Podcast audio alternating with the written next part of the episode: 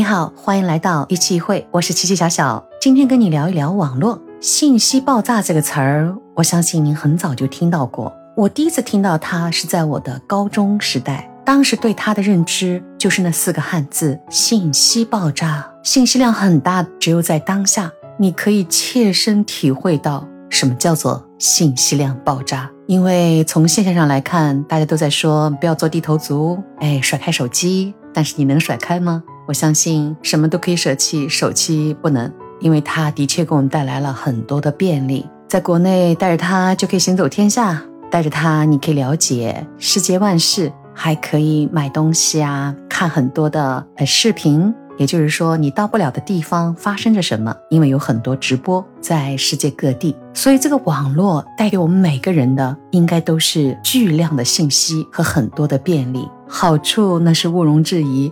但是它的派生物延伸出来的一些怪象也很多。刚才说到了信息量大，同时呢，大家利用它是很方便的。智能手机呢，大家应该是人手一台的感觉啊。这样的情况下呢，大家通过这个网络，同时刚才提到过的视频号呀、啊抖音啊，怎么样的一些媒介，你都可以去表达。走在前面的一些账号 UP 主呢，可以获得很多人的关注，那就这又出来第二个词叫流量。当下又是个流量社会、流量的时代。你若具有很多的流量，那你就具有很多财富的可能。所以大家呢就会很轻易的接触这些，去融入这些新的玩法。那反过来，流量带给我们什么呢？如果你是一个超微，它带给你光鲜亮丽的外在之外呢，其实它还带给你很多潜在的暗流。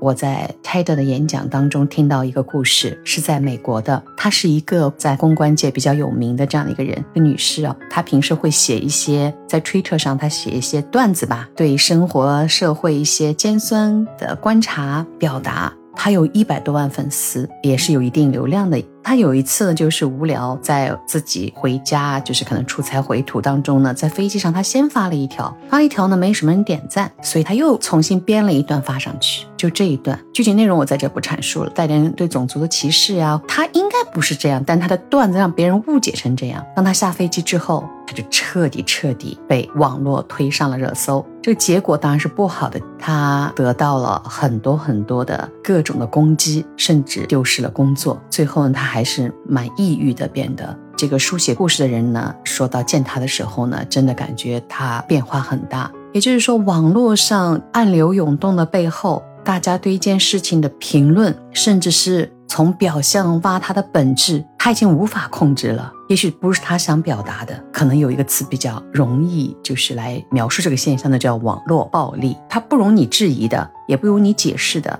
就是以一种推动力往前走，但造成了这个公关人士呢，最后的结果是很惨的。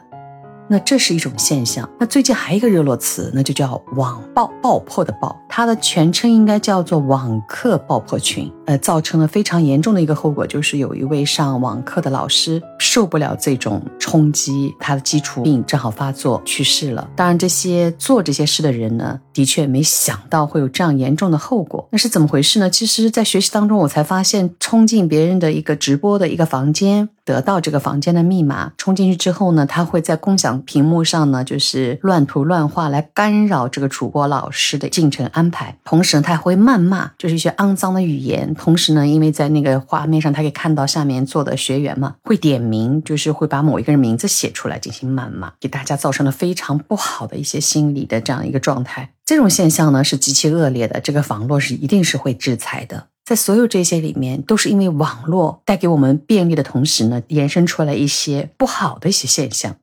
刚才说的网课的这种爆破呢，我不想再提，因为它一定是会被制裁。这个网络暴力，或者是网络上某一个现象，大家群起而攻之，或者是某一个现象，大家群起而去评论它的现象，我认为不可能是停止的，因为现在太容易每个人去抒发自己的想法了，甚至我觉得并不是某些恶人在做，也有可能包括我，包括你，因为我们看到一个现象，我们可以想去抒发我自己对他的看法，似乎是想说些自己认为的道理，其实其实是什么呢？我认为可能在那时那刻，最近一段时间。你的情绪的宣泄的这种心态是更多的。所以我想说的是，在网络上对待所有的现象，我们能否静静的观察一下，在抒发意见的时候呢，想的全面一点。真正想维护正义，我们就应该多重多维度的去考虑。如果只是情绪的宣泄，我认为，我想说给听我节目的朋友们，我们应该控制控制。我还听到一段演讲，就是大家能够放下手机里小小屏幕里的世界，抬起头来看看周围生活在你周边的，多多的去观察你周边的一些事物的变化。也许会带来不一样的触动，特别是在当下，大家只要手机在，只要网络在，都可以宅在各自的地方，互相不打招呼，然后突然之间不开心了，就是攻击一下别人，这种现象，希望不断的从每个人的感悟中，慢慢的能够变好。刚才提到的网络爆破呢，其实在国外就有过，叫做 Zoom 爆破。Zoom 大家都知道的啊，就是直播会议啊这样利用的一个平台。网络暴力呢，我问了一下日本的朋友，他们给我讲有这相关的词叫 Cyber Internet，就是网络 Internet 上の暴力，暴力外就是暴力，还有就是 Net 一之妹。一枝妹啊，这个词其实就是有点欺负人的意思。我觉得这个词我更喜欢用一下，在这种虚拟世界里，我们隔着一个电脑屏幕也好，或隔着一个手机，背后的你到底是什么样呢？其实都是一些虚拟的，我们都不知道你的生活环境是什么，或者你的思维状态又是什么。互相进行一些攻击的话，难道这不叫欺负人吗？想说的是，屏幕背后的你，虚拟网络世界背后的你，是魔鬼还是天使？我希望大家都是天使，每个人都是有善良的一面的。面对任何事情，我们冷静的去观察，理智的去抒发自己的意见和想法。这就是我这期节目的初衷。我觉得网络已经是被人们越来越多的在接纳着，不可能没有它，不可能不利用它。天使越多，我们的网络环境越好，相信一定也会给你和我带来更好的生活。今天的分享就到这里，谢谢你的收听，欢迎订阅、关注、评论、点赞哦。我们下期见。